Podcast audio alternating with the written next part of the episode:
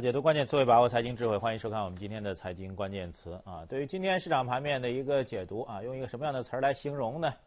我觉得二零一三年很多人创造了很多的网络词汇啊，比如说喜大普奔啊，这喜大普奔很多解释啊，正经的解释说是好事儿，大好事儿啊。但对股市的来人来说，把它解读什么呢？叫做喜欢大盘股票的人普遍都在裸奔。那么对于今年市场盘面这个走势啊。我觉得也用这个一年来的重要的网络的代名词来形容也非常准确，那就叫做不明觉厉。就你搞不明白怎么回事啊，但是呢，觉得这事儿很厉害啊。比如有一位专家啊，你不懂的 IT 的技术类的，给你讲半天啊，这大数据啊、云计算啊听不懂啊，但是特厉害，不明觉厉。今儿市场盘面也是如此啊。昨天的指数是放量大涨，市场的信心明显提振。啊，但我们的分析是呢，这个春节的假日的气氛啊，还有这个历史上的惯例，到二月份呢比较容易走强，这样的原因。那到今儿呢，今儿最大看点啊，就是这盘面的热点转化明显的出现了。早盘啊，中信银行吧嗒一下子打涨停板了，很多人以为这乌龙指又来了，嗨，这去年那乌龙笑话又出现了。但是事实证明不是，啊，银行板块跟着往上打。那么到了午盘之后呢，这个煤炭板块就开始往上打，所以银行和煤炭这个大盘的周期性的板块，在突然之间就开始发力了。什么原因呢？首先觉得特厉害，绝力嘛，不明觉厉嘛，觉得特别厉害啊，很奇怪。那问题在哪儿？不明，找不到原因。为什么银行板块跟煤炭板块这种周期股在今儿就能够大涨呢？跟您说实话，真找不到原因。有人就硬分析啊，说这个银行板块大涨啊，跟这个央行的周末发布的货币政策执行报告有关啊。很多观点都把它解读为这个货币执行报告认为，二零一四年货币的流动性将会放松。我们也认同这观点，但是我们的思路是不一样的。我们是不认为这报告本身说今年钱多了，央行开始给您扔钱了，不是错。央行依然保持一个稳健的货币政策。啊，唯一能够推动这个货币流通宽松的理由，是因为 CPI 偏低，所以央行没必要去收紧。注意，没必要去收紧，跟央行要去放松，是完全是两个层面跟阶段的事儿。您如果再去从这货币执行报告当中去找点，很多人说存款保险制度马上就要成型了，要要出来了要推动了，这对于银行板块来说，告诉您说实际上是利空。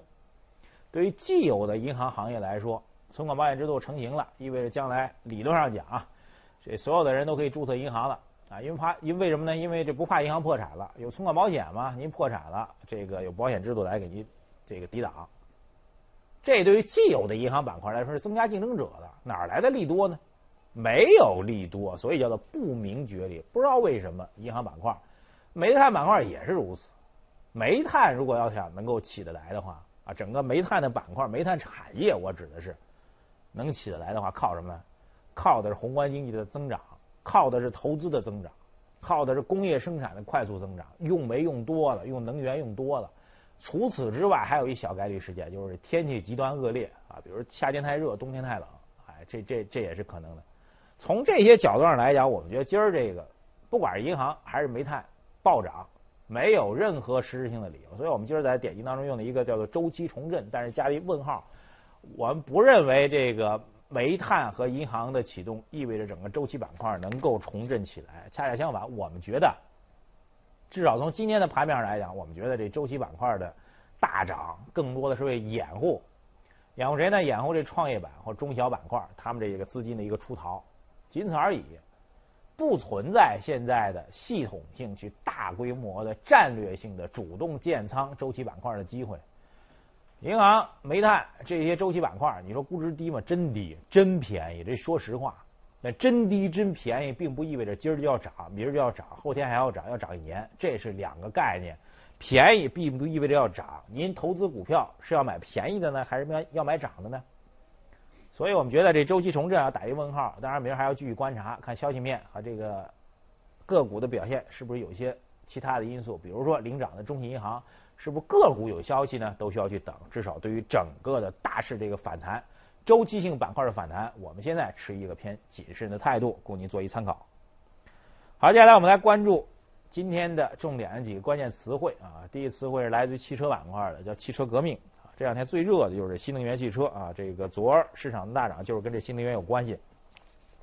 市场大涨啊，这个跟这个海外市场一概念有关系，叫特斯拉这公司。我们昨儿给您做了一个简单的一个解读，就是我们相对详细来解释一下，为什么最近这新能源汽车，特别电动车涨这么猛啊？直接的推动因素是来自于行政部门的一个文件啊，就财政部、科技部啊、工信部、发改委发的这关于进一步做好新能源推广工作的相关通知。这通知本身啊，如果从它这补贴的比例上来讲啊，补贴的范围缩小了，原来市场预计呢能够达到百分之十。但是调降到了这个百分之五，所以其实从补贴的幅度上来讲，不算太大的利好啊，甚至低于预期。但问题是呢，市场啊这次补贴啊不设年限，就以前比如三年到期了，到时候再说。所以市场觉得心里面这没招啊，就是市场觉得不稳定。那现在呢就是一个没有期限，虽然百分之五少了点，但每年都有啊。就像您退休之后，虽然退休金少点，但每年都有，您心里面就踏实，定心丸。所以唯一的变化就在于此。然后真正的判断在于什么呢？很多人认为这政策围绕新能源汽车、电动车的政策，一个劲儿的在加力，认为中国政府我们调控部门在努力的把这中国的电动车、新能源汽车啊，希望它能够实现弯道超车的机会。这两天这索契冬奥会正在开啊，我估计这两天这个冰上一些速滑项目你也看了。这一般这速滑项目都是在弯道的时候、拐弯的时候，突然从后面三四位嗖一下就窜前面去了。所以这弯道超车一定要是有水平、有技术的。弯道超车是机会，但很多时候您昨儿电视不知道您看了没？很多这弯道超人的时候、滑冰的时候，超不好了，邦机自己甩出去了，或者把别人给拽出去了，风险也特大。电动汽车也是如此。所以对于中国的电动汽车产业发展来说，其实我们今今天要特别做一个提醒。我们觉得特斯拉的模式，我们的观点。特斯拉的模式啊，在中国就是言必称特斯拉电动汽车，投资言必称这巴菲特。特斯拉模式在中国，我们觉得是难以简单复制的，这我们要特别提醒给您。就中国的电动车市场，现在总体上来讲，现在很难去找到一个成型的发展模式。特斯拉模式只能远观，不能亵玩，这要告诉您的。还有就电动车市场提振需要一个便捷性的提升啊。首先说，为什么特斯拉模式咱复制不了？特斯拉在这电动车市场当中啊，绝对是一。可供您膜拜的一玩意儿，我昨天给你讲这车，比如前前，这以前发动机那前箱没没东西，然后整个操控平台完全的云计算、云端啊，互联网技术用特别多，这种模式定位就是超高端的。我昨天跟你讲了，这土豪们以前靠什么来区分自己？我是土豪，怎么靠呢？除了身上穿爱马仕、LV 之外，还怎么着呢？这吸雪茄、打高尔夫球、喝红酒，现在呢得开特斯拉了，所以它定位就是很狭窄的一个市场领域。这个市场领域对于中国的广大的电动车市场来说，比如以比亚迪为代表的电动车市场来说，根本就是完全是两块儿。一块儿您可以理解为是土豪，另外一块儿您可以理解为是普通老百姓或者我们加引号的屌丝。这就是所谓市场的一个区分。所以特斯拉模式在中国根本不可能简单的复制。所谓的便捷性就是，电动车的价格能够降下来，老百姓能够买得起，除了政府补贴之外，咱能承受得了。第二一个就是充电特方便。到哪儿去都不担心，这就成了。还有一个就是安全性。之前很多地方报过这电动车自燃的事儿，这些因素解决了了，这比亚迪的电动车也成，中国国产电动车也成，就是海外市场的一中低端的电动车也行，他们才能够发展过来。至少这前面两个瓶颈，便捷性的瓶颈还没解决掉。提特斯拉干嘛呢？跟你有什么关系呢？那是水中花竞争月，您看一看就得了。您每天这个。在上海街头恒隆店都过，您都看到那个爱马仕的店，跟您有关系吗？一毛钱关系没有，这就是模式上的重大区别。好，接下来我们来看一关于这个电信行业的话题，叫做流量破产。哎，最近这个很多人啊，这个年轻人啊，都特别好什么呢？好这个升级上网啊，干嘛呢？比如抢红包吧，就微信上抢红包，你得怎么抢呢？你得网速得快，手机配置得好。那怎么网速快呢？据说啊，据说最好的配置四 G 加五 S。啊，四 G 加 iPhone 五 S，据说抢红包那基本上就是飞刀一级的人物，下手必得，啊！但是对于四 G 这网络现在争议特别大啊。比如说围绕四 G，我们看到有有一位这当当网的 CEO 李国庆发一段子啊，他说呢，中国移动推出了四 G 的套餐啊，四十元包三百兆的流量，按照每秒百兆的流量，就是四 G 速度太快，一秒钟一百兆，这套餐三秒钟就完了，三秒钟四十块钱，一个小时四千八啊，四万八，一个小时四万八。如果晚上您忘了关这四 G 连接，哎呦，对不起您，您家这房子睡这一觉，估计这房子就归中移动拿走了。开玩笑，这属于啊，您自己可以控制您流量，您自己少上那么多网，您自己把它控制住，您不要老下载那么多电影，对不对？这可能流量就能控制住。当然，这是一种调侃，但它反映出一种状况，就是围绕四 G 这种新的电信产品啊，所有的投消费者，我们说消费者，不说投资者，老百姓都希望，哎，这几秒钟下载一部电影，跟家里就开始看，多过瘾啊！电影院跟我们拜拜了。但实际上不是，四 G 时代这个网络速度肯定是超快的。但另一方面也意味着，您这超快的速度啊，如果您继续拼命的花流量，您跟这三 G 时代一样，就跟那儿花那么多流量的话，其实您意味着费用会很高。比如说做一测算，您要下载一部电影啊，大概一个 G 的电影啊，那么算上之前赠送的流量，仍然需要办理一百三十八块钱的四 G 的飞享套餐，按这速度来下载电影，您有这钱一百一百三十多块钱，您这直接电影院看电影得了。你赶上打折，你还可以带上女朋友一块看，俩人一块看，不省更多的钱吗？所以我们觉得现在对于四 G 行业的这个卖座叫做叫好不叫座的一些批评啊，我们觉得其实这个批评啊，其实是对这个市场的重新的审视。我们从我们角度来讲，我们并不认为四 G 这个产业本身有问题。毕竟运营商们投了很多钱，很多成本投在里面，他不可能不赚钱吧？人不是傻子，人是企业运营，人上市公司，凭啥干嘛就把这免费的流量都给你，然后我把这成本我自己吞了，吞了亏着钱呢？不可能。他只能告诉我们一个现实，就是在电信产业和信息技术的发展过程当中，市场的层面的细分越来越多了。就像我刚才跟你讲的，特斯拉就跟那爱马仕似的，虽然有的人穿上那爱马仕那流行装就跟工装一样，那架不住人价格就高，不是您玩的。四 G 这网络的定位，它和二 G 和三 G 是不一样的，至少从目前的时间点上来讲，可能过上三五年，有了更高的技术，四 G 成本降低了再说。至少在今儿这个时间点上来讲。四 G 这种电信的网络定位，它就是定位在高端的。您能承受得起这费用，您能愿意去玩您好玩您就去玩您的这个费用和支出就是要覆盖掉运营商的成本。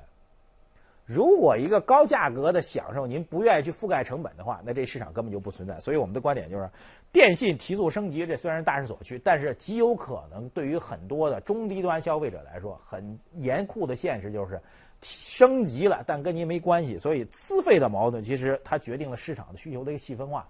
是给您做呢？不一定是，它针对的市场就在那一块儿。所以这就是一个巨大差别。最后再唠叨一句话，很多人说了，这动车跟高铁，这铁路部门一直在亏损。我跟您说句实话，之所以亏损，很大程度上是因为我们现在火车的动车跟高铁的票价覆盖不了成本。当然，扣除掉里面的腐败的水分，我们再说。覆盖不了成本的话，就会使得这个市场就会出现畸形，铁路公司就会亏钱，电信市场也是如此。不要抱怨价格高，你要考虑一下，您是不是人家针对的消费者呢？不是的话，用三 G 抢抢红包不是也成吗？对不对？自己捞一高兴。好，接下来关注的话题跟 IT 行业有关系啊，叫遭遇暴跌。这暴跌啊，甚至可以用惊魂两个字来形容啊！当然跟我们 A 股市场没关系啊。如果 A 股市场暴跌了，估计没这心情，我们踏踏实跟这儿讲了。它更多的一个事情呢，讲的是这比特币市场。比特币市场啊，在这个北京时间啊，昨天下午六点四十五分，在日本的一个交易平台啊，这平台的名字非常有意思，中国人特别喜欢开玩笑啊，比如某建筑称之为大裤衩啊、大秋裤啊之类的。这交易平台叫做 MT 点 GOX，然后中国人给它起外号叫门头沟啊。中国人喜欢调侃，就这门头沟这网站啊，这比特币的交易价格从六百美元直线暴跌到了一百零二美元，吓坏了，整个就崩盘了。然后什么原因呢？这日本东京这个门头沟这这交易的平台啊，以前它在这个整个市场当中拥有大概百分之八十的一个市场交易的比重啊。之所以出现这个暴跌呢，有可能是因为他说这个存在一定的技术原因，也有人说是这卖家啊，就跟当初我们这个呃乌龙指一样，就是有卖出的一个乌龙指啊。这点错了，然后卖的太多了，一下把这价给打下来了，哎，这就是比特币这事儿。然后呢，比特币经过这个所谓的啊，我们现在来看，可能是一个所谓的这个乌龙事件啊，因为在经过它暴跌到一百零二美元之后，还是迅速的反弹啊，从这一百多美元一下啪六百多掉到一百多，一百多啪又翻到五百多，这市场你说玩的是心跳吗？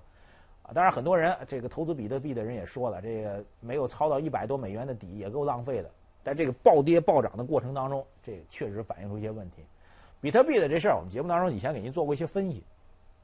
从特别积极的论调，注意我这措辞就是特别积极的论调，就理论上讲，全世界人民都不用货币了，什么美元、人民币、日元、欧元一边去，干嘛呢？都用比特币，都用比特币之后，假如啊，这乌托邦啊，假如能够真出现这种状况的话，一大特好的好处什么呢？就是把这个央行滥发货币所导致的通货膨胀问题就给撇掉了，因为比特币这个货币的总量是控制住的，而它增长速度非常非常稳定，哎，这是一特好的好事。如果真的实现之后，就。央行滥发的权利没有，但另一方面啊，这比特币本身这交易平台，正因为没有央行啊，您家里那人民币坏了、损毁了，咱还有这个退换币，您折一折，拉一小口，叫银行，银行给你换，承认您这还是一百块钱。那比特币不一样，您跟家里那一百块一个比特币，甭说一百个比比特币的太多了啊，就一个比特币没了就没了。比如这技术平台，假如说这门头沟这交易网站突然哪天它自己出现技术故障了。它那服务器上存储的每个人的比特币的账户的数据都没有了，会不会出现大的问题呢？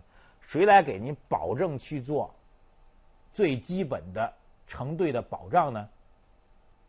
这就是新兴货币这个技术突破对于我们现在市场的一个监管啊。当然有人说了，这比特币之所以出现暴跌，跟俄罗斯正式宣布说是不卖这比特币承认它的这个合法交易性有关系。我们觉得现在对于比特币的看法，各个交易的经济体看法是不同的。有的这经济体，比如中国也明确表示不把比特币作为交易品种，但是也有的经济体，包括一些商家开始把比特币交易货币作为一种交易货币。但这种货币本身，我们觉得，如果它理论上真能够克服我们的观点啊，比特币如果长期来讲，某种契机之下，真的能够替代现实中的货币，那确实是件好事。从此这经济学、金融学上的概念都要消掉啊，就是央行滥发货币所导致通货膨胀，滥印纸钞所发生的通货膨胀没了。重新回到这个之前的，比如说这黄金比价的这个状况，类似于黄金比价的状况，这是好事。但是受制于技术瓶颈，至少从目前为止，我们觉得是不能替代。所以再次提醒您，您可以关注比特币，啊，您可以去适当的买一点比特币做一些投资跟玩意儿，但是不要把它太当真。您就自己想想看，六百美元跌到一百美元，一百美元反弹到五百美元，这过程您能承受得了吗？承受得了您就玩，承受不了您就当它一玩意儿，让别人去玩吧。